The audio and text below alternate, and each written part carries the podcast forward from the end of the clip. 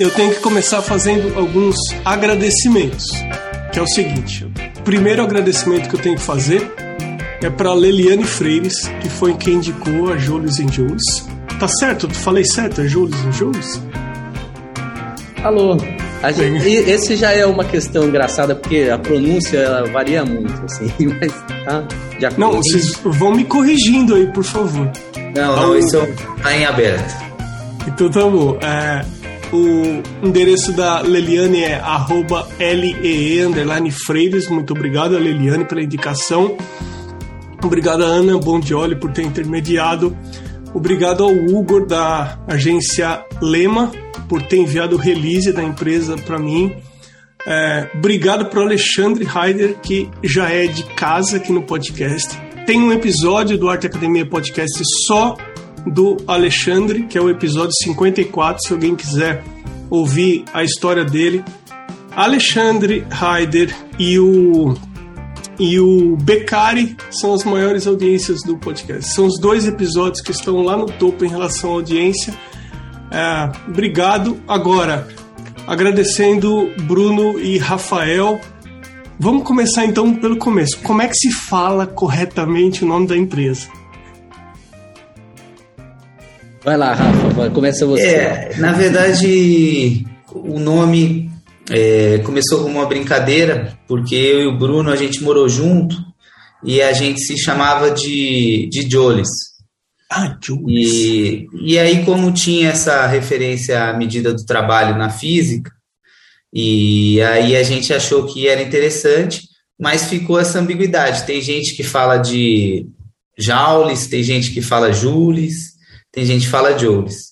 E por aí vai. Ainda mais no nosso país tem tantos sotaques, isso vai variando.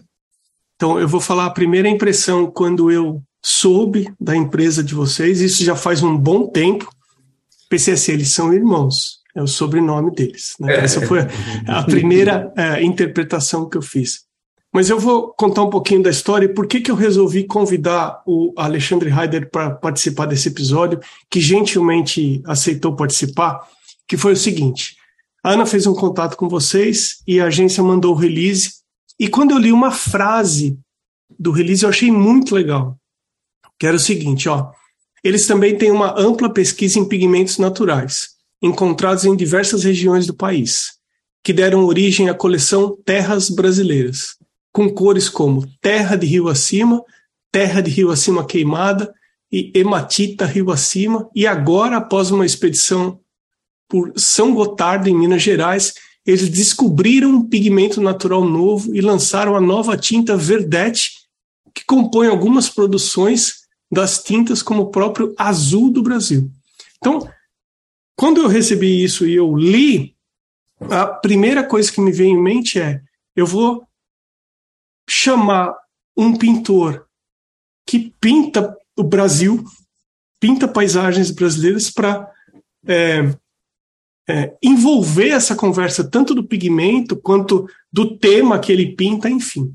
Então, é, antes da gente entrar nessa conversa em si, eu queria conhecer um pouco sobre vocês, saber qual é a formação de vocês, se vocês são artistas, se vocês são engenheiros, químicos e também por que que vocês decidiram começar a produzir tinta óleo no Brasil.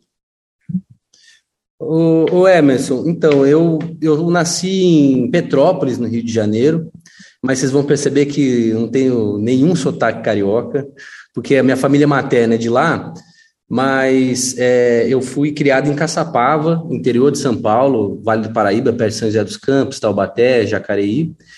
E meu, meu primeiro envolvimento com pintura, eu era menino ainda, tinha oito, nove anos, e fazia uma aula de pintura na casa de uma senhora.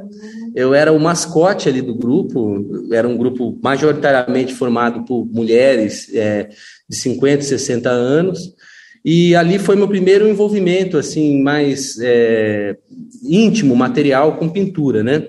E era um, um, um esquema, assim, muito, pintava-se, é, copiava-se cartões postais, né? tinha retoques da professora e tal, e isso me marcou muito quando era menino, assim, do retoque, de dela mexer em cima. Eu cheguei até a aprender a pintar do jeito que ela finalizava a pintura, para ela não encostar na pintura, né? assim. Acho que é, já tinha aí uma vontade de aprender, mas também de criar, né? De ter uma autoria com pintura. Mas aí a pintura depois, quando eu tinha 10, 11 anos, ficou de lado.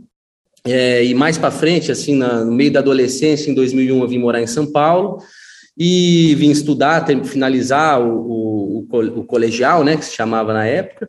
E, e, nesse colégio eu tive aula com o Cláudio Crete, que é um artista aqui de São Paulo, é, trabalha muito com desenho, escultura, e ele me dava aula de história da arte. Eu também tinha uma atividade de ateliê nessa escola, então eu fui me interessando e comecei a ver exposições de arte em galerias e instituições, né? Aqui em São Paulo, em museus, né?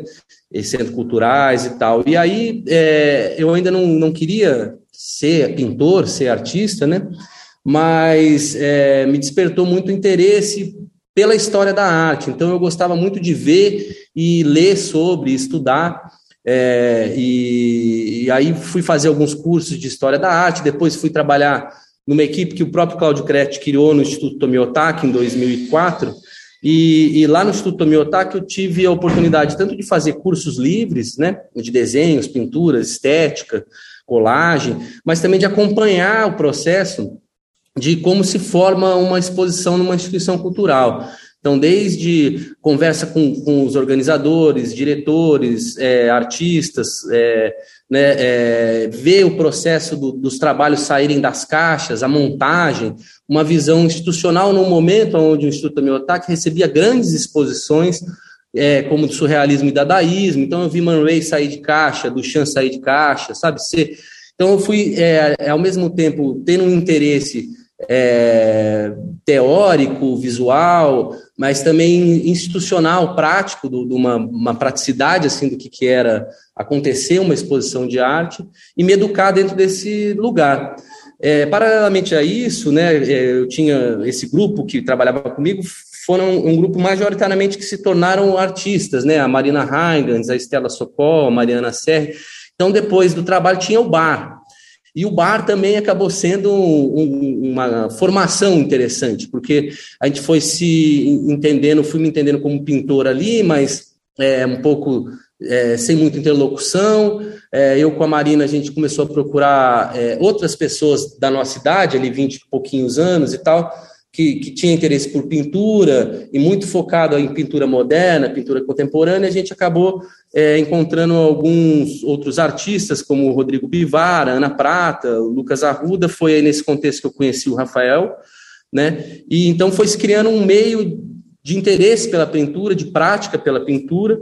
Aí fui assistente de artistas, fui assistente do Sérgio Sister, é, dentro do Tomiotaki, trabalhei lá durante sete anos, comecei a dar aula, então é, o fato de lecionar também sempre foi algo muito interessante para mim, para poder, enfim, alimentar uma curiosidade, é, um entendimento sobre é, a arte nos seus diversos períodos e em diversas manifestações, e também essas manifestações é, na contemporaneidade, né, nos últimos 50, 60, 70 anos, então veio um pouco por aí, assim, minha formação foi sendo um pouco por esse lado. Né? E o Rafael? É, eu é, sou de São Paulo, mas eu cresci em Ibiúna também, e tinha um interesse por desenho, por pintura, e aí com 17 anos eu vim cursar a, a Universidade de São Paulo, o curso de artes plásticas, e não sabia bem do que se tratava. Eu gostava de quadrinhos, de pintura, tinha aqueles aqueles livros, aqueles fascículos de pintura clássica, impressionista, pintura italiana, aqueles que vinham o nome dos pintores assim.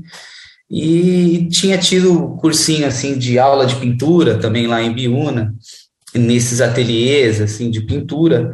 É, e não tinha a menor ideia do que encontrar, e aí é, não sabia bem do que se tratava arte contemporânea, nunca tinha frequentado museus, né? E aí a primeira aula foi com um professor que foi muito importante, chamado Carlos Fajardo, que é um, um professor da Escola Brasil, é um artista conceitual, que foi pintor, abandonou a pintura na década de 70, e foi muito, foi muito bom. É, no curso tive muitos professores interessantes, a Sônia Salsten, Tadeu Chiarelli, o Marco Bucci, o Marco Gianotti, e é, fiz um grupo de amigos também de artistas é, que até hoje a gente é muito próximo. E me dediquei à pintura, que na verdade era uma coisa muito rara na época, na, na USP, não tinha, não tinha aula de técnica de pintura, né? Era aula só conceitual, de história da arte, e muitos poucos pintores é, se formavam se, ou saíam de lá pintores, né? E eu fui um deles, e posteriormente conheci o grupo de artistas que o Bruno era mais próximo, que já tinha uma relação mais próxima com a pintura, e com os pintores da década de 80, ali da Catunda, Casa 7, e é, tenho aí essa carreira de pintor, é, vão fazer quase agora 18 anos, né? E... Aí um dia, perdão, uh, pode, pode seguir, Rafael, perdão. É isso. Aí, basicamente, a origem da marca se deu no momento que eu é, comecei a fazer tinta branca, tentar vender para esses amigos pintores. O único comprador foi o Bruno. E aí a gente travou essa ideia. Teve um momento que o Bruno estava trabalhando num projeto na cidade de Tiradentes e que ele pensou em organizar oficinas de produção de tinta. E a gente pesquisou um pouco sobre isso. No final, o projeto não deu certo, mas a gente decidiu de tentar fazer as tintas, porque a gente já estava se interessando, viu que era possível, e esse foi um pouco o início. É, eu, quando eu te interrompi um pouquinho de tempo uhum. atrás, eu ia perguntar exatamente isso. Teve um momento nessa história aí que vocês decidiram, vamos começar a fazer tinta? E vocês tinham alguns caminhos para tomar essa decisão. Vocês poderiam posicionar a tinta de vocês com uma qualidade A, B ou C. E aí, é. o, que fez com que vocês decidissem o, o, a, a, a, linha, a marca da empresa de vocês? Foi Porque até onde eu consegui entender pelo release, vocês prezam por uma tinta de qualidade certo? Sim, mas esse começo, ele, ele da, quando a gente começou a fabricar, ele era mais incipiente, mais difuso, assim, né? Porque o Rafa falou que ele fazia o, o branco de titânio e era super puro e tal, aí, mas o, o, branco puro, pigmento e óleo, o branco de titânio, ele tende a ser uma tinta muito elástica e, e demora muito para secar e tal.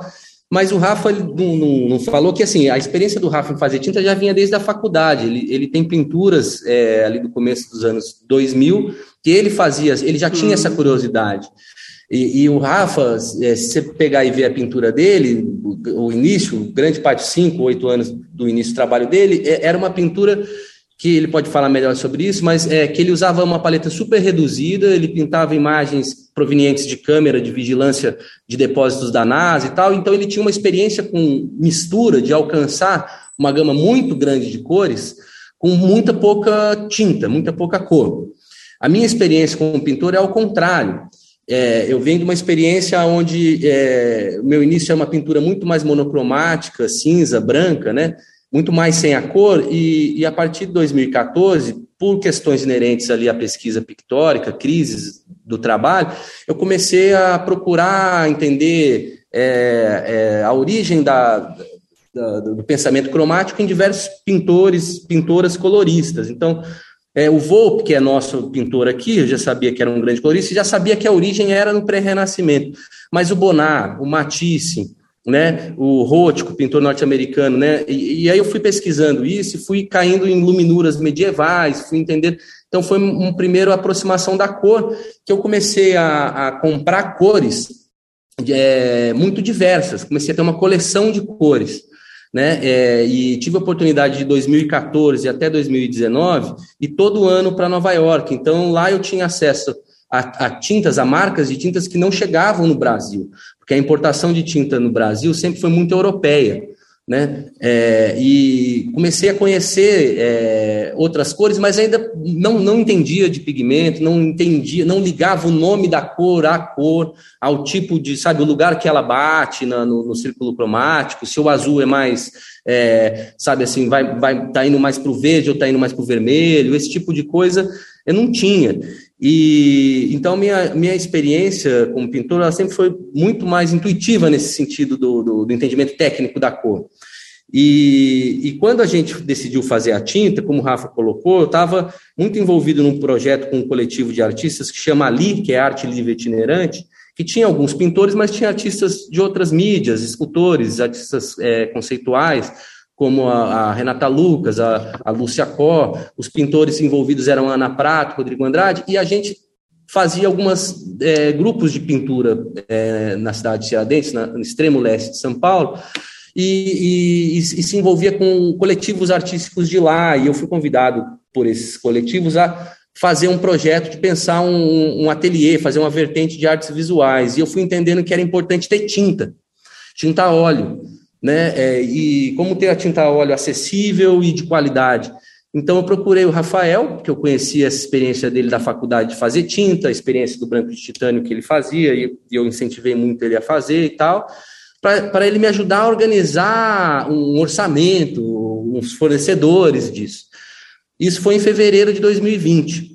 É, fevereiro, março de 2020. E, e, em junho, era um projeto com o PROAC, que, que a gente ficou de suplente, mas em junho eu encontrei com o Rafael em Ibiúna, onde a gente dividiu o ateliê e moramos juntos, né, num sítio que ele tem lá, e a gente começou a avaliar um pouco a situação daquele momento, que era Junho de 2020, era, as fronteiras marítimas e aéreas estavam fechadas por conta da pandemia, era um, um ponto alto da pandemia. Nas casas de materiais artísticos aqui de São Paulo, estava faltando cores elementares, né? Como o azul da Prússia. Me lembro de um, um amigo meu, pintor, falar: pô, não tem azul da Prússia, eu não consigo. E o dólar começou a subir muito. E a gente estava todo mundo trancadíssimo em casa, né? E, e o Rafa estava preparando uma exposição, eu também estava finalizando, então tinha um tempo ali que a gente resolveu fazer a tinta, mas aí juntou essa experiência dele de um conhecimento cromático com o meu conhecimento das cores puras e de diversas marcas de tinta. Então a gente começou a pesquisar muito é, marca de tinta, pesquisar é, sobre pigmentos, sobre cores, enfim, iniciou uma pesquisa que, assim, de junho até quando a gente lançou a marca em dezembro de 2020, a gente lançou com oito cores, foram um momento intenso de muita pesquisa. E aí a gente entendeu que a gente queria fazer uma, uma marca onde é, a gente tivesse o maior número de tintas mono, monopigmentárias, isso envolve muito o acesso que a gente pode ter de pigmento que chega no Brasil, né, de importação ou pigmentos feitos aqui, né, é, mas que a gente entendia que uma tinta é, monopigmentária e pura de qualidade, que era o que a gente visava né, naquele início, é, era onde você poderia ter uma aproximação com a cor, né, no, no, seu estado mais bruto. Então, né, de você não fazer, não fazer muitas misturas, né, ter uma, uma marca de tinta monopigmentar era você entender sobre as características das cores, o nome das cores, a, a origem das cores. Isso foi fascinando a gente, né, Rafa? É, eu acho que é, o que aconteceu nas primeiras experiências é, o Bruno tinha uma coleção razoável de tinta, eu tinha alguma experiência com algumas marcas. Foi a gente rapidamente, em algumas cores, notar uma diferença de pigmentação. Então, isso deixou a gente bastante é, impressionado no sentido de que o conhecimento era muito pouco, né, sobre o fazer da tinta, é, agora a gente vai fazer dois anos e meio, dois anos e oito meses dessa pesquisa, e mesmo assim a gente aprende coisa todo dia, então é um, é, é um assunto fascinante, mas logo no começo a gente notou que existia uma diferença de pigmentação grande entre as experiências que a gente está fazendo e a tinta que a gente comprava, inclusive tintas que a gente comprava que eram de marcas que a gente considerava assim é, a, a, melhor possibilidade de compra. Então, é, no sentido da compreensão da quantidade de pigmento que vai numa tinta, essas primeiras experiências já demonstraram que é, existia é, um espaço para fazer uma tinta legal. Agora, tinha todos uma série de outros aspectos, é, como estabilizar a tinta, como que a tinta envelhece, que tipo de óleo, que tipo de pigmento, qual vai ser a paleta, é, que abordagem que a gente vai dar para moagem, uma série de coisas que a gente foi descobrindo ao longo do tempo.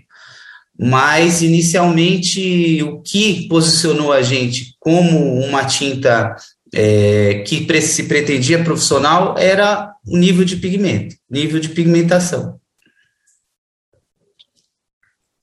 É, eu acho que só um complemento, Emerson, é, que aí também a gente foi entendendo é, que a maior parte da tinta que a gente tinha acesso aqui também, né, eram tintas é, de linha estudante das marcas hum. internacionais. É, até porque uma, uma, tinta profissional internacional chegava aqui com um preço muito alto, então era uma coisa ou outra, né? É, de uma Rembrandt, de uma Schmink, quando né, chegava bastante. É, eu fui tendo acesso nessas viagens para Nova York a marcas como a Gamblin, a Williamsburg, fui entendendo é, muito sensivelmente assim, né, é, essa diferença de qualidade, de diferentes tipos de consistências, de diferentes tipos de pigmentação. Então a gente foi tentando entender, logo nessas pesquisas iniciais antes de lançar a marca, o que, que o que, que diferencia, é, como você disse, uma qualidade A, B ou C né? Então, é. e a gente foi buscando é, inicialmente ser uma tinta profissional, né? É, até tem algumas categorias assim, né, que não são fechadas, mas uma tinta basicamente ela é uma, uma linha estudante, uma linha profissional e uma linha premium, que na verdade a diferença da premium para profissional já não é nem tanto o nível de pigmentação, mas é o, o, o processamento, o, o, tipo do óleo que você usa, sabe? É, esses processamentos de moagem, é, ou é, a, os estabilizantes que você usa, né? Então a gente foi entendendo também que tinha uma margem aí de pesquisa para se fazer uma tinta profissional, a gente sempre buscou fazer uma tinta mais pura possível. Logo a gente descobriu que uma tinta pura, pigmento e óleo, quando você bota no tubo e ela, e ela deixa ela Dependendo mês, do pigmento, né? Isso, né? Que tinha uma variação de, de absorção de óleo, mas também de, da consistência que a tinta, né? Isso que o Rafa falou, entendendo o pigmento, é o que eu tinha falado do branco de titânio. Branco de titânio, uma tinta de branco de titânio pura, é, pigmento de óxido de titânio com óleo de linhaça, ela vai, ela tende a ser uma tinta mole, uma tinta mais líquida, mais elástica. Né? Então, como é que você é, estabiliza uma consistência? Como é que você busca uma consistência? Entender que a consistência de uma tinta ela é construída, ela é subjetiva. A indústria da tinta ela acabou massificando a consistência da tinta e isso foi chegando para a gente como uma qualidade, né? Porque hum. a, a, a gente sabe que com a Revolução Industrial, quando um pouco antes, ali, 1720, 1730, quando, quando começa a se terceirizar a produção da tinta, quando deixa de ser uma atividade do ateliê do artista com os seus é, ajudantes, né? Cada antes de 1730, cada ateliê, cada pintor, cada artista tinha uma tinta, uma qualidade de tinta, um, um corpo físico de tinta, uma tinta escolhida. A, a industrialização, é, ela massifica essa consistência, ao mesmo tempo que ela facilita para o cara ter tempo, mais tempo para pintar e não preparar seu material, ela também afasta essa relação do pintor e pintora com a construção da tinta e afasta é, a intimidade do artista com seu material. Então, eu acho que eu e o Rafael, nós somos frutos, é, pintores frutos de, de, desse 200, 250 anos de industrialização da tinta óleo, porque antes de fazer a tinta, a gente não tinha um conhecimento suficiente de cozinha, digamos assim, sabe?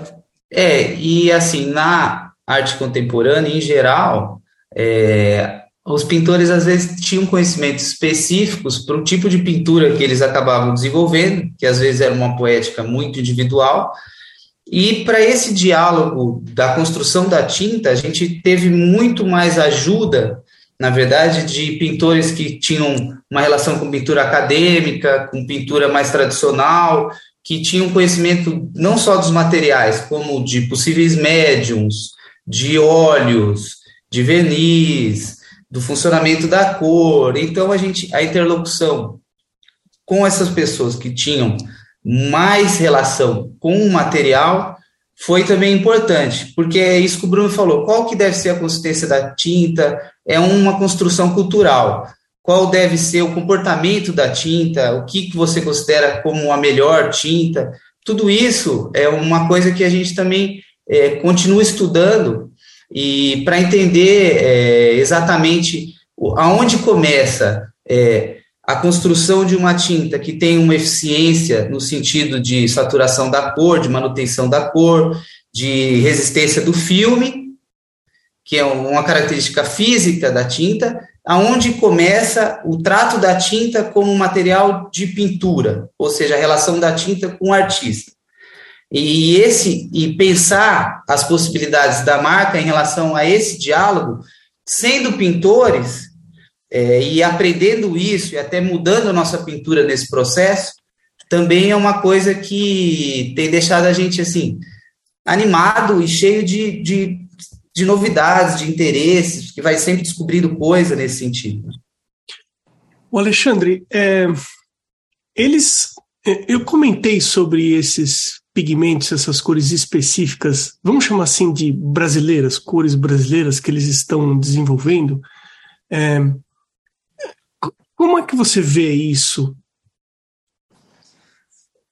Bom, eu quero iniciar minha participação no bate-papo deixando o meu mais sincero respeito pelo Bruno e pelo Rafael, é, minha admiração e parabenizo, porque o que vocês estão fazendo não é pouca coisa, né? Trazendo para o universo nacional uma coisa que eu, particularmente, já passei por essa experiência. No, nos anos 90, eu, eu tive uma fabriqueta de tintas, juntamente com o meu professor de, de pintura, Luiz Pinto, e com meu pai, que era o, o químico. Então, eu sei como é a, a, a dificuldade. A gente, a gente fez tinta para para o nosso consumo particular e também a gente fornecia alguns brancos para alguns artistas. Então começamos muito parecido com vocês. E o, o, nome da tinta era Rainbow. E, e foi muito bem, foi, foi uma época muito é, de muito aprendizado para mim.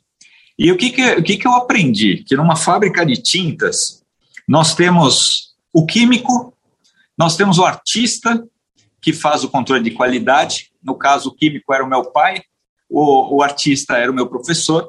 E nós temos uma figura muito importante da fábrica, que é aquele que limpa o moinho de rolo. É. Então, eu quero fazer uma, mais uma curiosidade. Quero saber quem é que limpa o moinho e como é que vocês fazem para moer as cores diferentes? Qual, qual que é a, a pegada? Vocês moem primeiro as mais claras e vão escurecendo, porque isso era uma dificuldade que a gente tinha. Quero Olha, saber quantos moinhos vocês têm, porque eu estou para fazer uma visita, ainda não fiz, é, para conhecer a isso. fábrica, né? Mas então, eu tenho essa, é, essa curiosidade aí. Não, a gente está te esperando. É, a gente tem um moinho, é um moinho muito pequenininho, mas muito bom.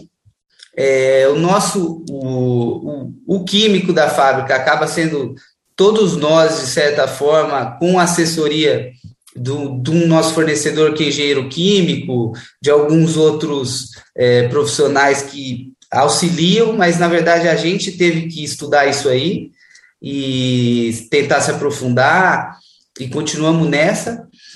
E a gente descobriu um sabão nesse processo aí que facilitou bastante, né, Bruno? Nossa, demais. Porque assim, acho que vale dizer assim que no, nesse período que, eu, que a gente estava falando de pesquisa, né, de junho até lançar a marca que foi dezembro, mas dá para estender até de junho de 2020 a fevereiro de é. 2021, era eu e o Rafa, era só nós dois. E a gente não tinha a mínima convicção, ou mínimo, né, assim, que iria virar uma marca de tinta e tal, porque a gente pensou, bom, fizemos alguns, alguns testes nesse processo com alguns amigos pintores, que se queixaram também dos preços e tal, E a gente falou, pô, mas você topa incentivar aqui a gente, você fica, vai lá visitar, você, você compraria? Falei, bom, se a tinta ficar boa, eu compraria e tal.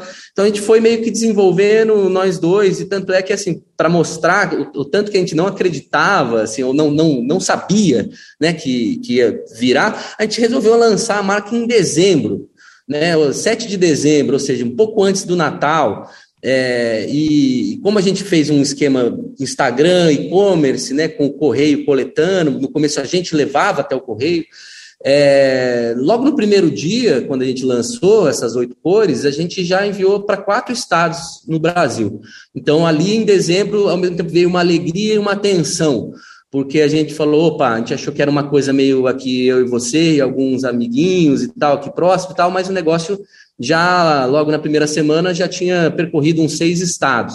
Então a gente foi entendendo também uma responsabilidade, que era aquilo de a gente é, continuar sendo artista, tendo a curiosidade de artista, mas diversas outras responsabilidades surgiram. Então a responsabilidade de ser, ser químico, né? procurar uma assessoria química, fazer muita pesquisa, ler muito material especializado, né, se aprofundar nas características de cada insumo que a gente usa, se aprofundar em vários métodos de se fazer a tinta, as diferenças são muitas. Você, sabe disso, né? Você contou que você já fez, né, junto com o seu pai, que é, seu professor, então você sabe. A gente foi uma trajetória parecida com a que vocês tiveram, no sentido de primeiro fazer uma produção para a gente, né? E aprender e tal, um barato, só que numa época em que as pessoas estavam em casa por causa da pandemia, que a tinta não chegava e que tinha essa demanda enorme que a gente nem é, tinha projetado, né? Então, na verdade, e tudo isso que o Bruno está falando das pesquisas, tudo também num momento em que a internet deixou tudo mais acessível no sentido de conhecer é, teses de doutorado, composição da tinta, funcionamento da tinta, envelhecimento da tinta, é, a característica dos olhos, os pigmentos, e que a gente vai no nosso fornecedor engenheiro químico, o cara ele tinha um livro que custava, sei lá, 5 mil dólares, era um livro desse tamanho, que tinha cada fábrica de pigmento do mundo.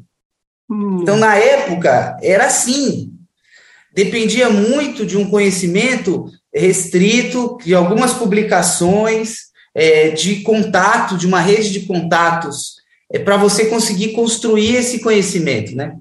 E hoje, claro, a gente depende disso muito também, mas é, a informação corre de uma maneira um pouco mais horizontal, né? Uhum. E isso ajudou muito. E sobre o moinho, né? É, eu acho que assim vale é, dizer que assim, no começo, nessas primeiras experiências, a gente não tinha é. um moinho. A, a gente tinha um vidro, né? Uma mesa, um vidro e um rolo de macarrão de acrílico que a gente foi pesquisar assim qual é o rolo mais pesado que poderia fazer o papel da moleta. Então a gente tinha um rolo de macarrão de cerca de 4 quilos e assim, era muito suor. Então a gente ficava lá, pau, fazendo oito com o rolo, esticando. Precário. e a, tempo, a moagem, dependendo do pigmento, ficava precário. Alguns ficavam bons, mas alguns, mesmo no moinho, você precisa passar algumas vezes. Não, e, e invase agora também, a gente está né? indo para o nosso segundo moinho, tá, tá chegando, a gente importou. E para a gente ter essa possibilidade também de ter mais é, versatilidade na questão da moagem, de ter mais possibilidades de, de moagem. É um moinho maior, mais resistente, menos preciso do que o que a gente tem, que é um moinho de laboratório, mas que vai permitir que a gente se aprofunde mais nas possibilidades de moagem. E a gente deu sorte, porque em 2019 é, uma, uma, uma, indústria farmacêutica brasileira lançou um moinho farmacêutico, que é um moinho de alta precisão, e é um moinho pequeno, mas é um moinho para fazer pomada. Né? Então pensa assim, você tem um controle da, da é, milimétrico, né, da, da, dos espaços entre os, os, os, os, rolos, né? Então, um moinho de alta precisão. Só que em, em pigmentos é, de partícula maior, principalmente os inorgânicos, sintéticos ou naturais, ele demora muito, porque por fato dele ser pequeno, o motor dele é pequeno. Ele não deixa a desejar em nenhum. É o que o Rafa falou, ele às vezes é até mais preciso do que moinhos grandes. mas ele, por ter um motor pequeno e ele ser pequeno, em tintas que exigem mais dele, demora um tempasso, né? E esse moinho a gente logo foi o nosso primeiro investimento, assim, né? É, ali a gente conseguiu esse moinho já em fevereiro, né? Então, assim, em fevereiro, em dezembro a gente lançou, em fevereiro a gente já tinha é, uma pessoa trabalhando com a gente, né, na produção, em março uma pessoa na comunicação e em fevereiro um moinho. Né? Uhum. Então foi, foram várias atitudes muito rápidas que a gente teve que pensar como pesquisadores, químicos, gestores, administradores, é, né, montar uma estrutura que também a gente precisava de ajuda, né, porque né, nós somos artistas também, né, não só fabricantes de tinta, primeiramente artista, depois fabricante de tinta. Então, isso segue ainda. Hoje a gente consegue ter uma equipe enxuta, hoje nós somos em sete, contando com contabilidade, né, é, é, administração, é, comunicação, produção, é, produção de imagem, enfim, uma série de, de, coisas. A gente trabalha muito ainda, mas é, é o que também garante a gente ter um, um, avanço muito compacto das pesquisas, né, das experiências. Do, o retorno no começo foi muito importante porque tinha, é, tinha vários ajustes que a gente ainda estava fazendo, né? Então, é, ainda nas nossas experiências iniciais, a gente foi percebendo que, que era o que estava falando do branco, né? Que uma tinta muito pura, pigmento e óleo, algumas depois de, de ficar no tubo, umas ficam muito moles, outras ficam muito duras. E na hora que você faz, você fala, puxa, está perfeita a consistência. Aí a gente foi ter que entender que o fato de você bater a tinta, juntar os insumos, bater a tinta, passar no moinho, enfim, tá tudo agitado, né? Tem uma física ali, uma energia acontecendo. Quando essa energia acaba, na hora que a tinta descansa, ela toma uma forma que vai ser a forma mais duradoura dela. Aí pode durar anos, décadas, né? É, centenas de anos. Então a gente teve que também aprender a colocar uma espécie de, de, de invisível na receita da tinta. E, e, e, acho que o um negócio legal que o Rafa falou, a gente conseguiu pesquisar muita coisa de gente muito profissional, doutores, pessoas de restauro que estão envolvidos com a conservação dos, dos maiores museus do mundo, enfim, tem muita gente na, na Europa, principalmente, enfim, pesquisando, se dedicando a isso, é, mas a gente nunca achou um livro de receita. Né? É, a gente procurou tem. muito. Tem um livro de receita do Museu Nacional, é, na virada do século. Tem um livro de receita de tinta óleo, mas é do Museu Nacional do, do Rio de Janeiro. Nacional, do Rio de Janeiro, na, na, na, época, Museu, não, Museu Nacional de Belas Artes ainda, e onde uhum. era a Academia de Belas Artes, tem um livrinho, que é, mas aí tem ingredientes é, que a gente já não usa mais, e eles estabilizavam a tinta, sobretudo com cera ainda. Cera de abelha, né? Cera de abelha. Você, vocês tiveram ajuda de um cara que é, é, é, um ícone também, pelo que eu vi, que é o Caetano Ferrari. Qual foi a ah, participação é, do Caetano aí na formação de vocês, na, no, no, início da, da fábrica? O Caetano, a gente continua tendo uma interlocução com ele, o Bruno de vez em quando visita ele, e eu quando consigo também, e ele é uma enciclopédia, né? Ele, ele foi uma figura fundamental do ponto de vista da intermediação comercial, para trazer as tintas e para conhecer todos esses materiais. Então, todo tipo de material que você imaginar, ele conhece, conhece qual que é bom, continua lendo e ele envia para a gente as coisas, às vezes são coisas que a gente está pesquisando e você fala, oh, Caetano, acabamos de ler isso aí ao mesmo tempo, ele continua lendo sobre o assunto, ele sabe quais são os gargalos, uhum. é, então ele é uma figura muito legal, muito interessante, e que ele não é exatamente o fazer sobre, da tinta que a gente mais discute com ele, mas são questões tanto de ordem comercial quanto é, as diferentes fábricas, os produtos uhum. que elas oferecem, ele, ele manja tudo. Então é super legal, é um prazer muito grande. Agora é, é, é curioso que. Coisa... Ah, pode falar. Não pode falar, Alexandre. Não, é. Quando você me falou de posicionamento mercadológico, é, tem uma coisa que pouca gente sabe. Eu acho que mesmo os artistas profissionais não sabem que é, não existe um conhecimento mágico de se fazer tinta. As, as empresas que, que fa fabricam tinta hoje em dia, elas sabem, saberiam é, claro. fazer uma tinta profissional. É, pouca gente sabe que a, a, melhor tinta que a gente teve aqui foi a Deco. Que e a Deco teve era produzida pela Tech Screen, que é a mesma fabricante da Gato Preto. Então, a Gato Preto, que é a, a gente brinca, né? Pô, não pinta com gato preto que dá azar né?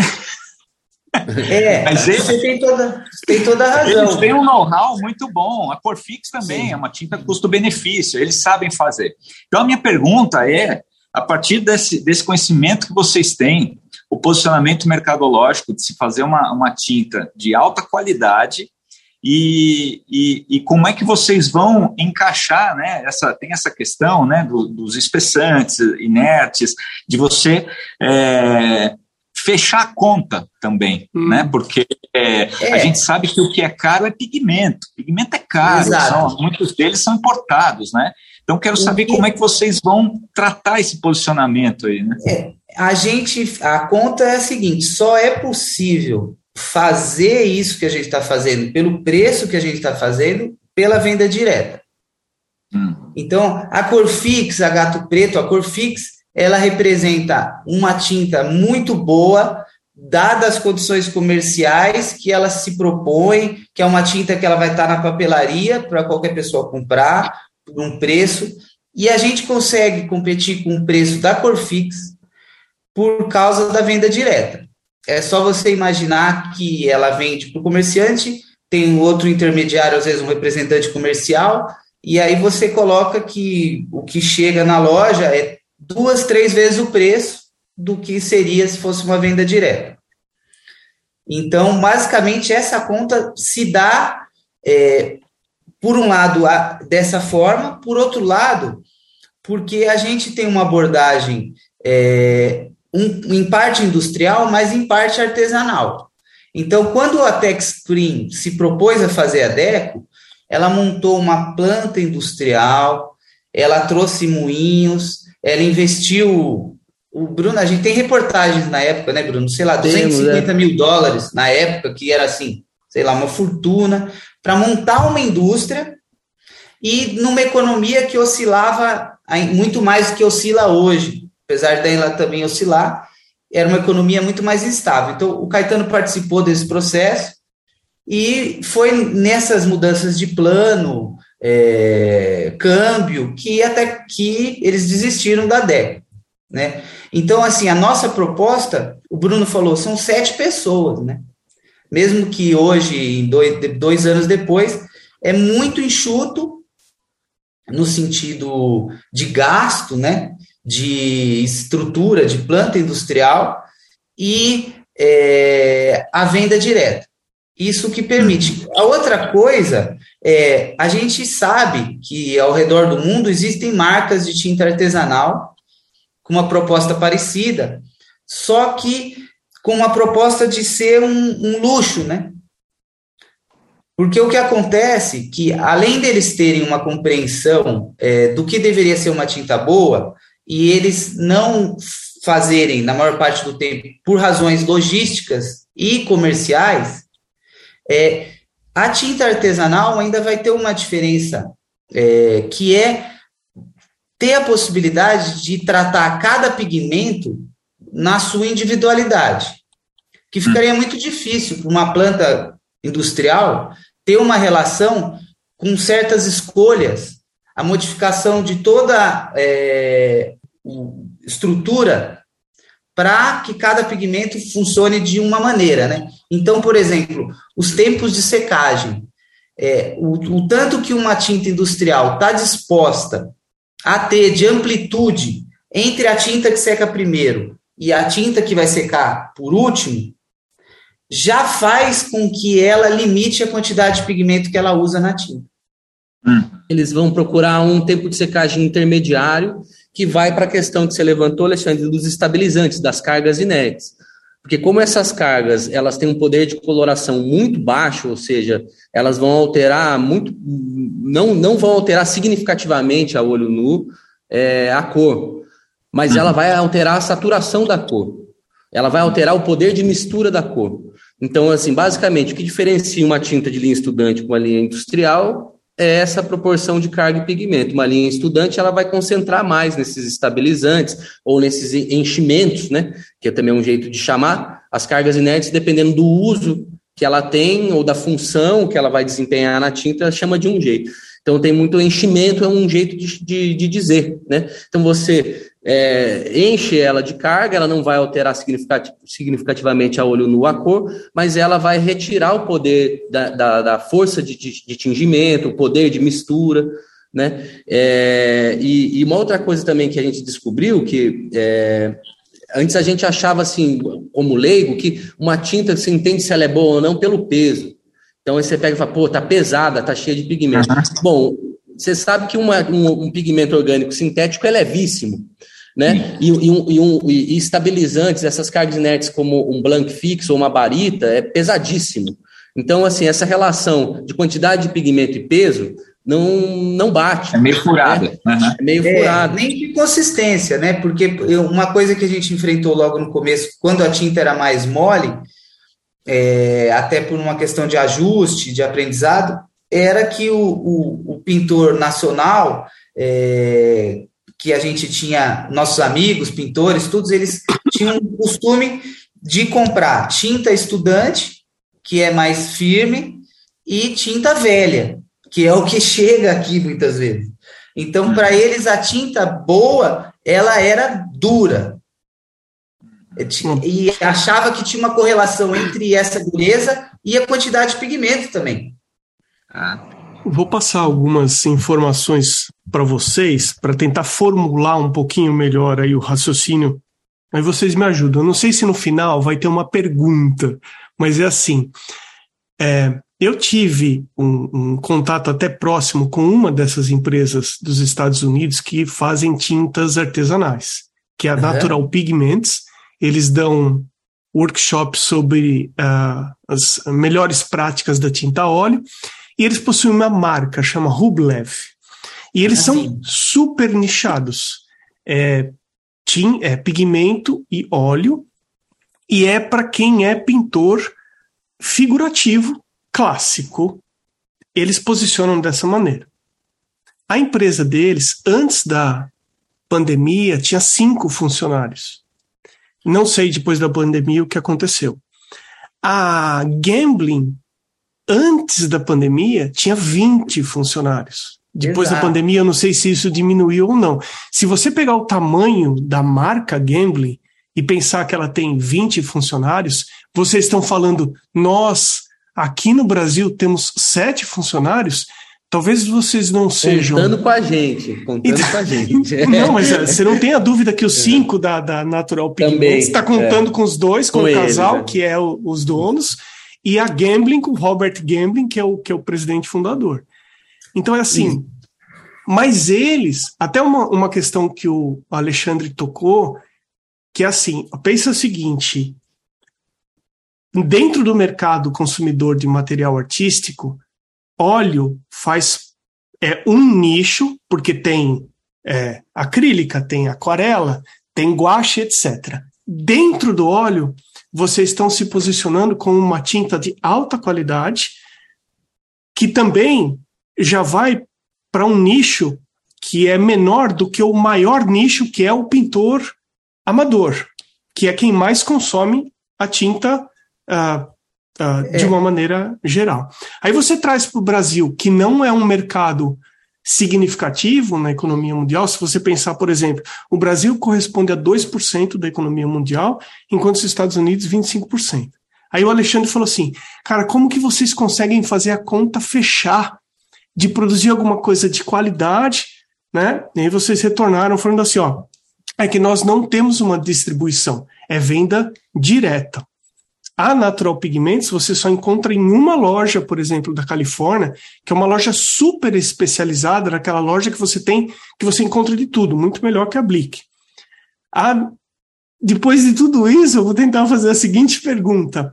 Vocês pensam em ter alguma outra linha que possa gente... atender um público maior? Não, ao contrário.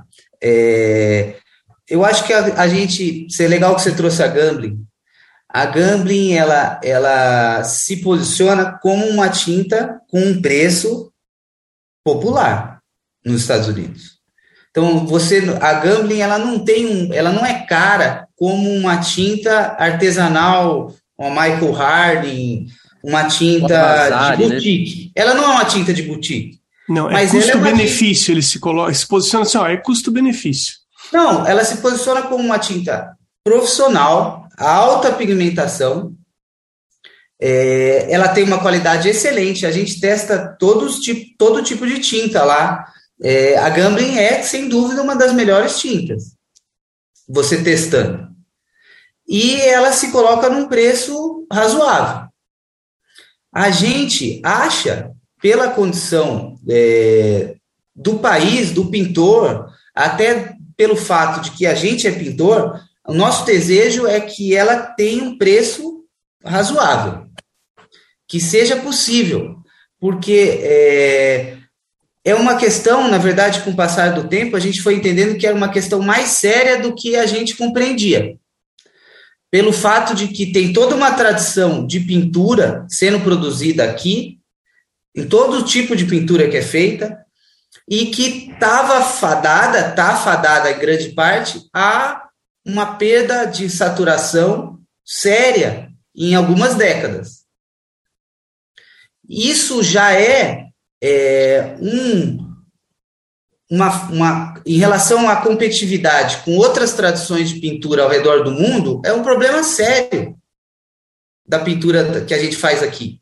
E, na, de certa forma, é um problema de poder é, cultural, um problema cultural que tem a ver com o tamanho da economia que você está falando. Uhum. A economia dos Estados Unidos ela é maior do que a do Brasil, porque se produz é, 20 vezes mais coisas lá do que aqui, ou existe uma correlação de força da, da moeda ser mais forte, do mercado financeiro ser mais forte, de uma série de, de construções abstratas que concentram é, a renda, o dinheiro é, na mão de, de um grupo de pessoas lá, e que esse, esse poder abstrato não é paralelo ao tamanho da produção dos dois países, por exemplo. Da, da mesma forma, é, a, a tradição que a gente tem aqui, tanto em arte contemporânea quanto artística em geral, musical, o Brasil é extraordinário, é uma riqueza extraordinária. Agora a gente já passa, já parte, entendeu, de alguns degraus assim, de, já é, já não é o centro, já é a periferia, já tem uma série de dificuldades para se colocar no centro da cultura. E aí você imaginar que boa parte da, da pintura que é feita é, corre o risco de perder intensidade, então, não, não é, é uma questão muito séria. Com o tempo, a gente foi percebendo que ter uma tinta que seja de fato boa e que tenha um preço é, possível é uma coisa que a gente não, não pretende abdicar não enquanto funcionar. e eu acho que uma coisa complementar, assim, ainda voltando para o lance da distribuição, né? É, é, o Rafa estava falando da Corfix, que tem uma distribuição fabulosa, porque se você vai em qualquer interior do Brasil, é. assim, a tinta óleo que você acha é a Corfix, inclusive em alguns lugares na América Latina. É, agora, a nossa distribuição, ela é venda direta, mas assim, a gente tem o Correio do Brasil, que funciona maravilhosamente bem, que entrega a tinta no interior do, do Amapá, no interior de Pernambuco, Entende? E, e, a gente também consegue ter, via essa comunicação da internet, via Instagram ou até em, em YouTube e tal, pessoas assim, teve um pintor, o Aloysio, do interior de Serra Talhada, interior de Pernambuco, que fez um vídeo para o canal dele do YouTube, e ele dizia que nunca tinha pintado com uma tinta com aquela intensidade cromática, com aquela quantidade de pigmento, que ele falava para o público dele do YouTube que, olha, você bota só um pouquinho, a cor já chega, você vai ter que reaprender a pintar. O, é, isso, quando a gente viu isso, a gente foi entendendo tudo isso que o Rafa está falando. E, e, assim, e quando a gente fala que a gente não vai abrir mão de fazer a tinta assim, a melhor tinta possível que a gente pode fazer, mas que ela tenha também o melhor acesso possível. Né? A gente sabe que o preço que a gente faz, para quem está acostumado a pintar, que é um artista profissional, ele é um preço bom, até barato. Mas a gente sabe para a situação do Brasil, da quantidade de artistas, pintoras, pintores que tem pelo interior do país, esse preço ele ainda não é suficientemente bom. É. Né, pela desigualdade os... que existe no país, pela má distribuição de renda. Quando a gente começou a fazer, a gente fazia os tubos grandes, fazia lata, que a gente faz galão de tinta, porque tinha, tem pintores que gastam muita tinta, e agora a gente conseguiu, vai fazer os tubinhos menores também, para ser mais possível. Você não precisa comprar todas as cores grandes, né? Você consegue comprar. E a pergunta da série, na verdade, a gente estuda hoje para fazer uma série melhor isso que você estava falando, por exemplo, de ter uma tinta que tenha só pigmento e óleo, é, a gente sabe que em determinados pigmentos isso não é possível. Isso, é, isso é uma propaganda, mas não é possível do ponto de vista do envelhecimento da tinta. Mesmo que você faça um branco de titânio e você é, guarde ele e você vai retirando o excesso de óleo, como faz a Chimink, por exemplo, é, para a consistência é, que a gente considera é, a consistência de uma tinta óleo, nunca vai ter aquela consistência, mesmo que ela seja mais fluida, só o óleo e o pigmento. No caso do branco, mas em outras outras, a terra natural. Você pode fazer uma tinta de terra e guardar a tinta, por mais que você ajuste a sua receita de maneira magnífica, o nível de absorção do óleo da terra é tão baixo que a massa que você vai conseguir, ela vai ser tão firme que mesmo você guardando essa pedra dentro de um pote, ela vai liquefazer com o passar do tempo e mesmo você peso, né? você vai retirando peso, né? aquele excesso de óleo e você pode é, entubar isso e vai ser uma tinta mais fluida, mais líquida do que a gente considera uma tinta comercial. Então, é, hoje a gente estuda e existem soluções para tentar fazer uma tinta assim, óleo e pigmento. Mas precisa haver assim um beneficiamento do óleo, é, o tipo do pigmento, é, certas, certos estabilizantes que têm uma eficiência muito grande e possam ser colocados numa porcentagem muito pequena, e aí você considera que não tem, entendeu? Mas você falar é, que é só óleo e pigmento para todas as cores é complicado. Que óleo? Você tem que falar, mas que óleo que você usa? Porque dependendo do óleo, não dá. Deixa eu só justificar por que, que eu perguntei se vocês tinham a intenção de fazer uma tinta com uma qualidade inferior à que vocês estão fazendo hoje. É porque, de certa forma, eu conheço o pessoal que ouve o podcast. E provavelmente vai acontecer o seguinte: uh, e eu torço para que mais pessoas passem a conhecer as tintas de vocês a partir do, do, do episódio.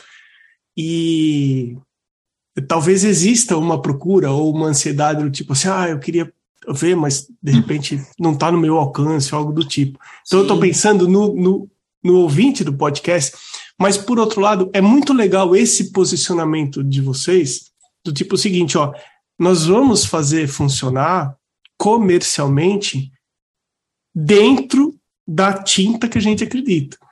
Entendeu? A gente, é. a, a gente Esse tem é um desafio, é. É isso. É, por, experiência própria, aqui eu, eu já testei a, a Jones Jones e dá para perceber que vocês têm uma tinta profissional é, se colocando, né, chegando. Eu, eu, eu acho que ainda tem alguns ajustes, né, características é, que vocês estão vão chegar lá ainda. E mas é uma tinta profissional com preço de estudante. É, vocês têm um preço de tinta estudante, para quem é pintor, todo mundo sabe disso. É, é, é uma, uma tinta bem acessível. Logicamente, tirando essa questão que o Brasil ele não, não, não permite que os artistas possam ter uma, vi, uma vida digna em termos de qualidade de materiais independente, né? de pincéis, de suportes. A gente está sempre buscando o mais barato para poder é, fazer a nossa arte. Uma, uma coisa que eu quero falar com vocês é sobre os terras, que eu vejo que ele tem um espaço muito querido né, na, na paleta de vocês até, e vocês têm os terras de rio acima, o, o terra de, de, rio acima queimada e o que seria o natural. É, a gente sabe que na, na, nas paletas das grandes fabricantes, a gente tem os, os nomes que são nomes é, fantasia das cores, né? E, e, tem os pigmentos. Então, é, vocês é, informam quais são os pigmentos da, das tintas que vocês usam. E, e a gente tem, por exemplo, uh, o conhecimento de que os ocres franceses são os melhores do mundo, né? Os, os terras uh, de Siena, que são tão famosos, que a, passam a, a, virar até o, o caso do Bombril, da Gillette, né? Todo terra é terra de Siena, né? E... Só que eu, eu, percebo que, por mais que vocês tenham o nome que eu achei muito legal, Terra de Rio Acima, vocês têm o pigmento, né, que no caso, no caso do queimado é o PR102, e o mais usado é, pelas fabricantes é o PR101, né, que é, o, é, o, é um óxido é um, é um óxido de ferro sintético, e vocês optaram por trabalhar com os naturais. Qual que é a vantagem? Porque pela, pelas nomenclaturas, pela, pela literatura, a gente percebe que os sintéticos eles têm uma é, dizem que tem uma resistência maior, tem uma permanência maior, resistência à luz, moagem, é. essas coisas. Parece que é. é. melhor trabalhar com sintético. Eu queria saber qual foi, por que foi a, a decisão trabalhar com os naturais. Só falar uma coisa, aí eu passo para o Rafa, para ele falar mais especificamente das características das terras naturais, assim como fisicalidade, materialidade em relação ao sintético. Mas achei legal que você falou, Alexandre, da, do, dos nomes fantasias, né? Então a gente sabe assim que a terra de Siena, é, a maioria das marcas que oferecem uma terra de Siena não é uma terra de Siena, ele é um, um, pigmento que nem é uma terra natural, é um pigmento sintético, né? E que, mas a terra de Siena, como um ocre, assim, ele ocupa uma faixa ali, né? De um marrom amarelado, né? Uma cor de terra, enfim, e que essa faixa ela é imensa né? Ah. Dependendo da localidade, que a variação do ocre é muito grande, depende do, do, do, lugar, da forma que você tratou essa terra natural.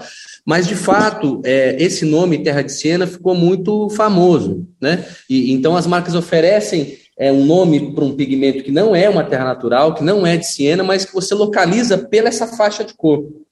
Né? Isso. Então, foi pensando nisso que a gente resolveu fazer é, o terra de rio acima e o terra de rio acima queimado. Né? É, pensando também em valorizar é, a, as terras brasileiras, é, colocando, enfim, a gente pode ter diversas tonalidades de terras, né?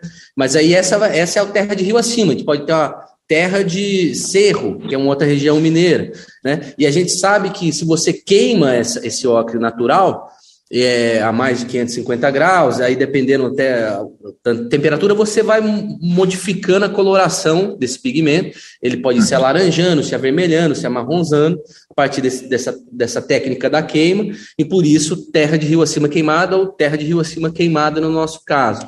Então foi uma, quando a gente pensou isso, foi uma, também uma provocação a essa discussão em relação às terras sintéticas naturais e também é o nome da terra de Siena que virou um império da cor, né? É como se essa, essa tonalidade ali tão vasta pertencesse só a essa região pela fama, né? As terras francesas, como você disse, que são para quem conhece, sabe que é muito valorizada, é, não tem uma cor que tenha o nome de uma região francesa com o impacto da terra de Siena. Agora, é em relação à materialidade da cor, né, Rafa? Acho que a, a diferença é. entre o sintético e o natural é brutal. Né? É, isso. A gente tem uma linha de, de óxidos sintéticos, né? Então a gente, a gente tem alguns, alguns vermelhos 101. A gente tem uns três ou quatro vermelhos 101. É, eles são, os sintéticos, eles são mais poderosos do ponto de vista da coloração e eles são é, opacos, completamente opacos. Então, a indústria, quando ela vai simular uma terra natural, ela coloca pouco pigmento é, óxido de ferro e muita carga para simular a transparência de uma terra. Né? Então, basicamente, assim que é, é feita a cor de terra natural em 99% das marcas.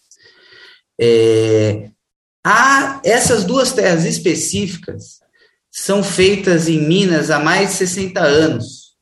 Eles têm essa montanha desse amarelo ocre, que é, é com certeza considerado uma cor muito importante por toda a tradição da pintura europeia e a história da terra de Siena. De novo, a gente volta nessa questão da, do controle cultural, né? E é, é uma cor tão extraordinária do ponto de vista da potência é, da coloração, da permanência, das qualidades desse ocre, que até hoje ela existe como fábrica comercial de pigmento. É a última fábrica de comercial de pigmento natural do país. Todas as outras faliram é, por causa da chegada do óxido de ferro sintético e as vantagens comerciais. Agora, para além da vantagem comercial, é, elas são muito interessantes é, pela questão da transparência, da vibração da cor. O dia que você for lá na fábrica, a gente tem a, a cartelinha com as telinhas. É muito impressionante a diferença entre um óxido de ferro sintético e a terra natural, do ponto de vista da intensidade, é, do que a cor traz de fato. É uma coisa que eu nunca tinha passado pela minha cabeça como pintor, era uma coisa que eu, uma informação que eu desprezava assim, não sabia que existia. Uhum. E é um assunto que a gente está muito fascinado, porque, na verdade, existe todo tipo de terra. Então, existe terra muito fraca do ponto de vista da coloração e que oferece outras coisas, por exemplo, é, a nossa hematita, é, rio acima. Ela é uma terra que ela é fraca do ponto de vista da coloração, que a gente escolheu deixar é, ela com, uma, com um grão maior, e isso possibilita você usar ela quase como um médium para conseguir, nas misturas, uma fosquidão profunda. Fica quase um buraco aveludado. Que ela trabalha vê... como entonador, né? Ela, ela entona né, as outras tintas. Isso. E ela veio. É, e depois a gente foi descobrir, por exemplo, um pintor como Velázquez, ele, na camada final escura, ele moía mal o pigmento para ele conseguir esse efeito, por exemplo. Hum. Então, a, é, essa possibilidade de diferentes é, granulações na tinta também é uma coisa que interessa muito a gente como solução de pintura, é. que também é uma coisa que a gente veio descobrir agora. Agora. É, porque então, as terras naturais trazem essas possibilidades, tanto de transparência quanto Isso, de funcionamento da partícula. É, essa relação de é, fosquidão e brilho, transparência e opacidade, né? Isso se tornou mais evidente para a gente, até para observar os pigmentos é, sintéticos, entre eles isso, mas a, a, o uso, a lida com, com os pigmentos é, naturais nos proporcionou olhar para essa ideia com mais cuidado, né? E também pensar é, esse caminho de cada pigmento tem uma característica que a gente precisa entender como preservar e estabilizar a tinta preservando as características de cada pigmento. Então, acho que isso é o que mais norteia assim, uma diretriz geral do ponto de vista da, da pesquisa e produção. E do ponto de vista da distribuição, do posicionamento da marca, nesse sentido, é conseguir fazer a melhor tinta possível que a gente conseguir com o comprometimento de pesquisa e experiência a um preço acessível. Né? Então, acho que voltando a essa ideia da tinta é, estudante, né, que aí o Rafa colocou muito bem, que na verdade a gente pretende manter uma tinta profissional com um preço de estudante e fazer uma linha premium com um preço profissional, digamos assim, sabe? É, a gente já tem uma, estamos estudando o óleo, é, descobrimos que o óleo prensado a frio é melhor do que o óleo é, é refinado alcalino para a formação do filme, é, para fazer um filme mais é, é, firme, é, para a tinta secar é, mais uniformemente da primeira camada para as camadas de dentro. A gente não usa secantes, secativos ainda, então a gente está tentando as cores que demoram mais para secar, estabilizar isso através de pesquisa de insumos. Então, isso também é uma pesquisa que está dando um trabalhão para a gente.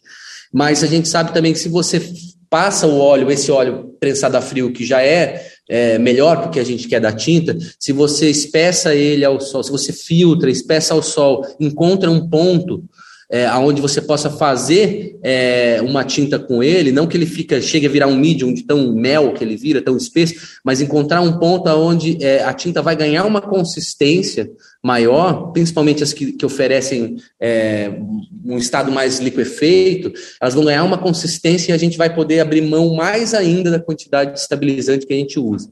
Né? Então, é, essa é a pesquisa, né? encontrar os insumos certos para poder fazer uma tinta mais pura, mas ainda assim não não é, liquefeita, não mole, né? Agora isso a gente volta para a questão da consistência. Quando o Hermes estava falando da, da, da, Rublev, né, e que se posiciona como uma tinta é, de alta qualidade, de pureza para pintores de paisagem, a gente volta a falar da consistência, porque é, se você tem uma tradição da paisagem que você pinta por velaturas, então, a, a, a, o fato da tinta ter uma consistência mais líquida, digamos assim, é, não é um problema para esse tipo de pintura. Acho que o Alexandre pode me ajudar a construir esse raciocínio. Agora, se você vai pintar a lá prima, né, é, é, inviável. Então, assim, por isso que muita gente gosta de tinta é, estudante, porque ela é mais maçuda e ela facilita você fazer uma pintura lá prima, porque ela é mais carnuda, né, digamos assim. É mais fácil então, empastar, né? É o, é o heavy body, né?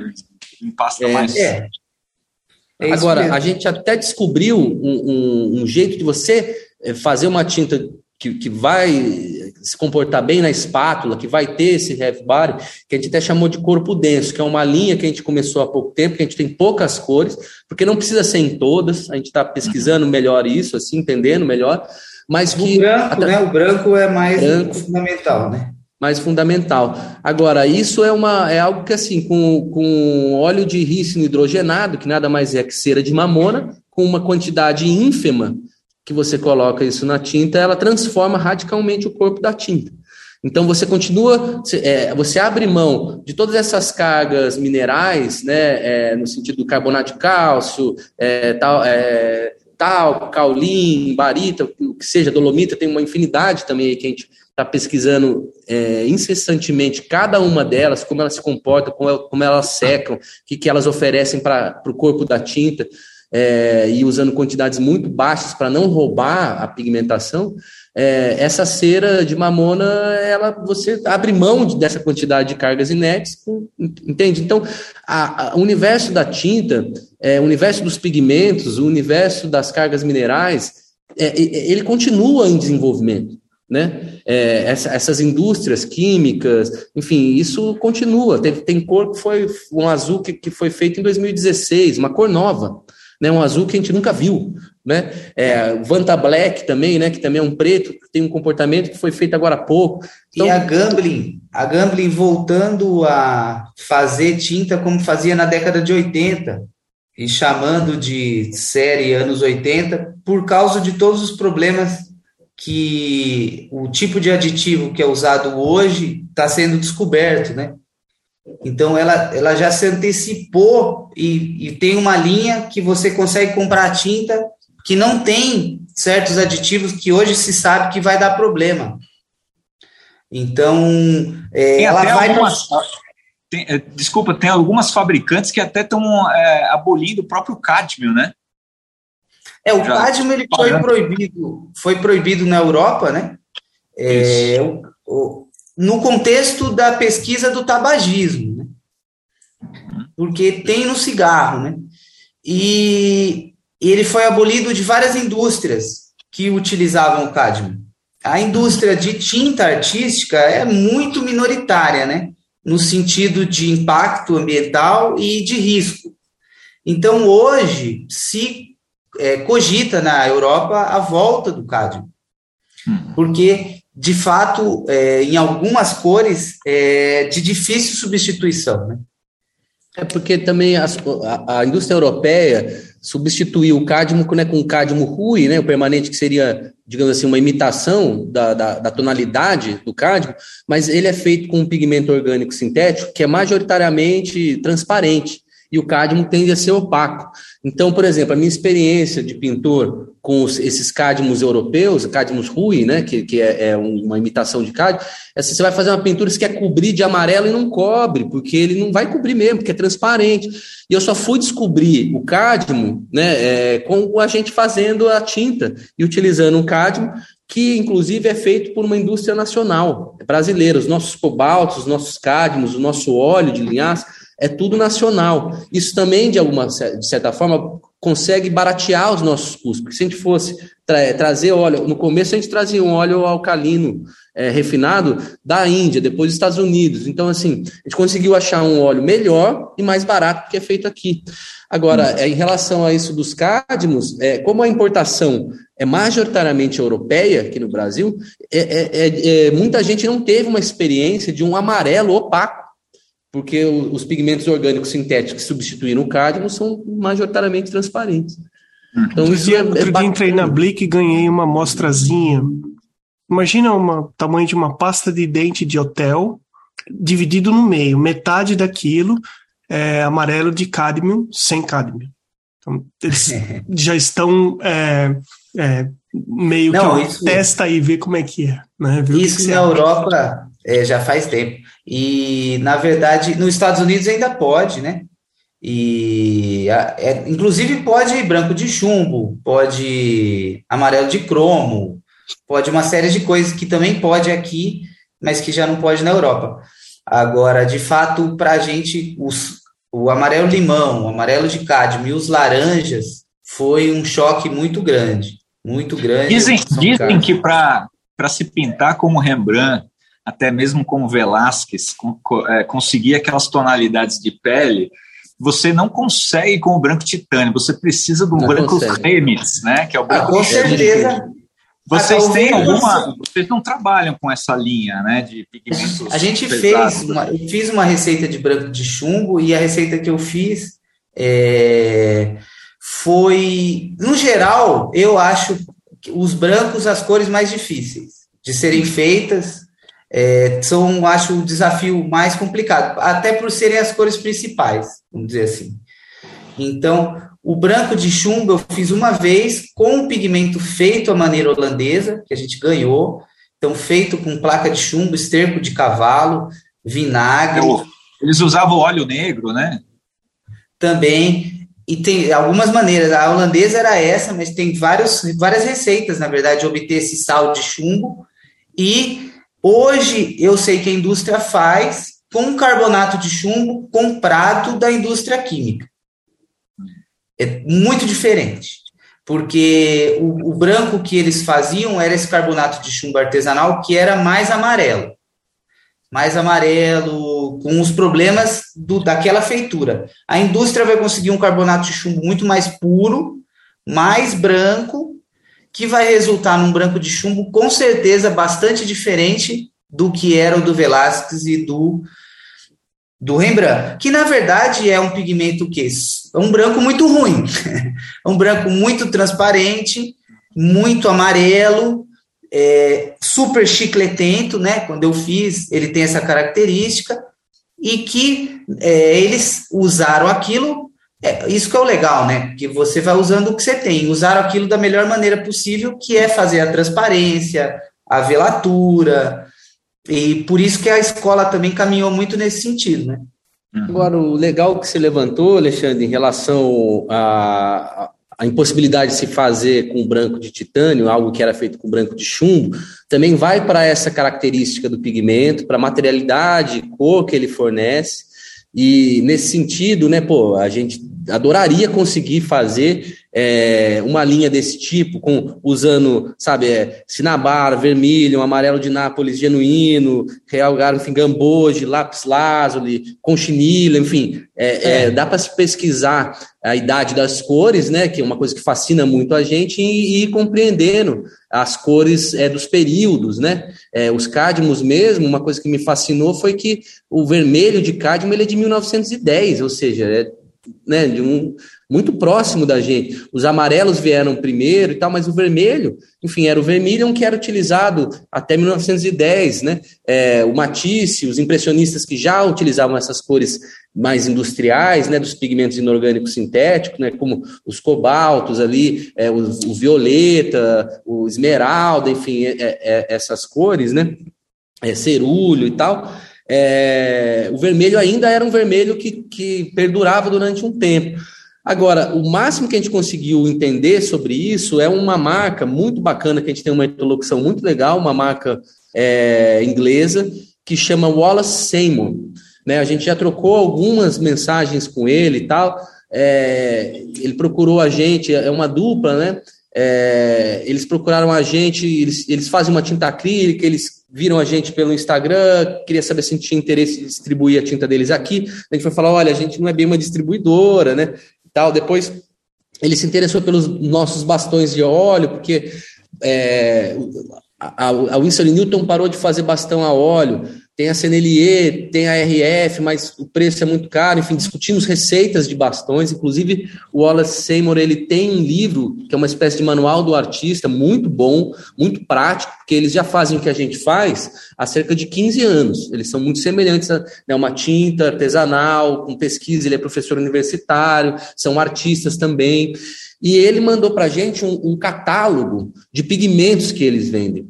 E a gente ficou fascinado, porque são muitos. E, e, e, e são pigmentos que é, pegam uma gama gigante no tempo da idade das cores. Então, eles conseguem ter pigmentos de todos os lugares do mundo, respeitando um pouco essa idade. Ah, no Egito eram tais cores, sabe, na antiguidade, né?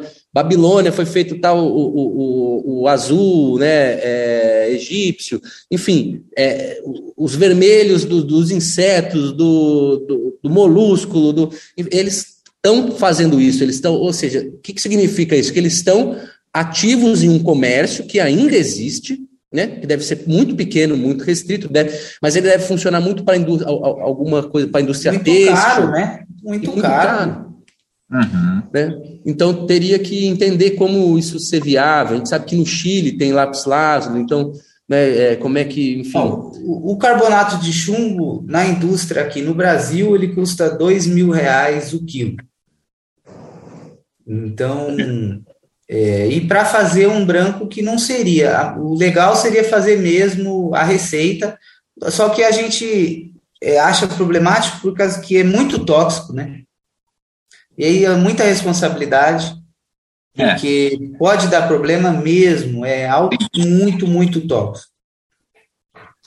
Agora, meus caros, diga lá, pode, pode seguir. Não, desculpa, só, desculpa, só, só, em relação à toxicidade das coisas, né? Estava falando dos cádmicos e eu acho que é legal de dizer é, que os cádmicos ele é tóxico principalmente se você inalar e ingerir, né? Ou seja, se você inalar o pigmento ou se você, depois que utilizar a tinta, ficou com um pouco de tinta na, na unha, você comer a unha, roer a unha. Uhum. Agora, ele na pele não é tóxico. Uhum. Né? É por ingestão e inalação. Né? É. Meus caros, nós estamos chegando no final do nosso bate-papo e eu vou falar o perfil das pessoas que apoiam esse podcast e depois eu vou voltar a palavra para vocês para que vocês fiquem à vontade, se por acaso não foi falado alguma coisa e vocês gostariam de deixar gravado aqui no, no episódio de vocês, tá? Uh, uh, algumas pessoas apoiam esse podcast, eles val valorizam a arte na forma de apoio a esse podcast.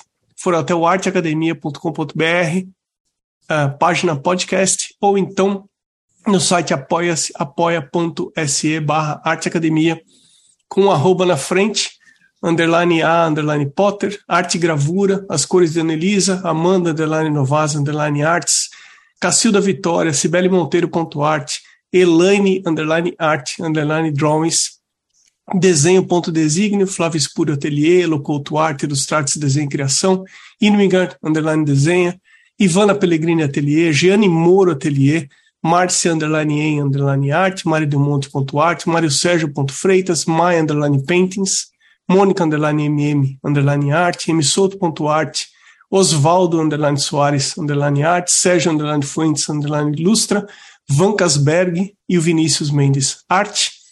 Eu também agradeço a quem apoia esse podcast anonimamente e eu genuinamente agradeço vocês três pelo tempo de vocês, por esse bate-papo riquíssimo eu queria deixar vocês à vontade para uma para fechar o podcast, uma mensagem final que vocês queiram deixar aqui. Quem eu, começa? Eu queria, eu queria, agradecer o Ale pela disponibilidade, se está te esperando lá.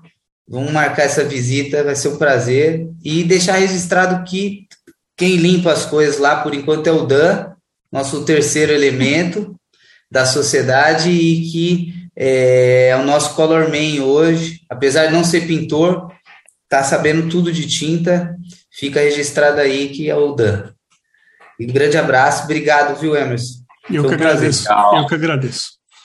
Eu, eu também quero agradecer pelo convite, participação e desejar todo o sucesso do mundo para Jolies and Jolies, que é o trabalho que vocês estão fazendo é realmente incrível e vamos, vamos se encontrar pessoalmente em breve aí, vamos levar essa, é, essa divulgação, essa tinta. Uma coisa que vocês fazem que eu acho importantíssimo é essa interlocução com os artistas. Vocês estão sempre abertos a receber sugestões e eu acho que esse é o caminho do sucesso. Ouvir quem faz daquilo o seu ofício.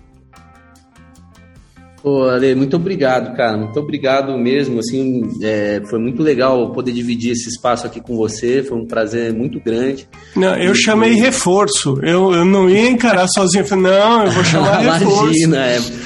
não, não, para a gente é uma honra poder estar aqui. Enfim, a gente conhece o trabalho do Ale e ficou super feliz quando você disse que ele ia estar presente também. A gente já gostaria de ter tido esse encontro com ele, conversado com ele antes e espero que seja a primeira de muitas. Eu reforço o convite do Rafa para você, Ale, mas também estendo para você, Emerson. Muito obrigado. E, pô, muito obrigado pelo papo, foi excelente a condução, as, as perguntas, enfim, foi maravilhoso. E conta com a gente aí para as próximas, estamos aí. E mandar um abraço aí para todo mundo. Qualquer coisa procura a gente pelo Instagram, pelo WhatsApp e querendo visitar também, é só combinar. A gente tem um prazer imenso em receber, em compartilhar a, as nossas pesquisas, porque a gente acredita também que é, né, ao compartilhar a pesquisa, a gente também é, recebe muita coisa, as pessoas compartilham muito com a gente, então reforçando o que ela falou, isso é uma diretriz nossa de tentar construir uma tinta óleo brasileira junto e perto dos artistas e das artistas. Então vamos reforçar. O endereço da and Jolis no Instagram é arroba J-O-U-L-E-S. Então é Jolis underline and underline Jolis. Do doutor Alexandre Heider, o perfil é arroba ale underline Heider e é com E, é Heider. Ok? Meus caros, muitíssimo, muitíssimo obrigado. obrigado e boa noite.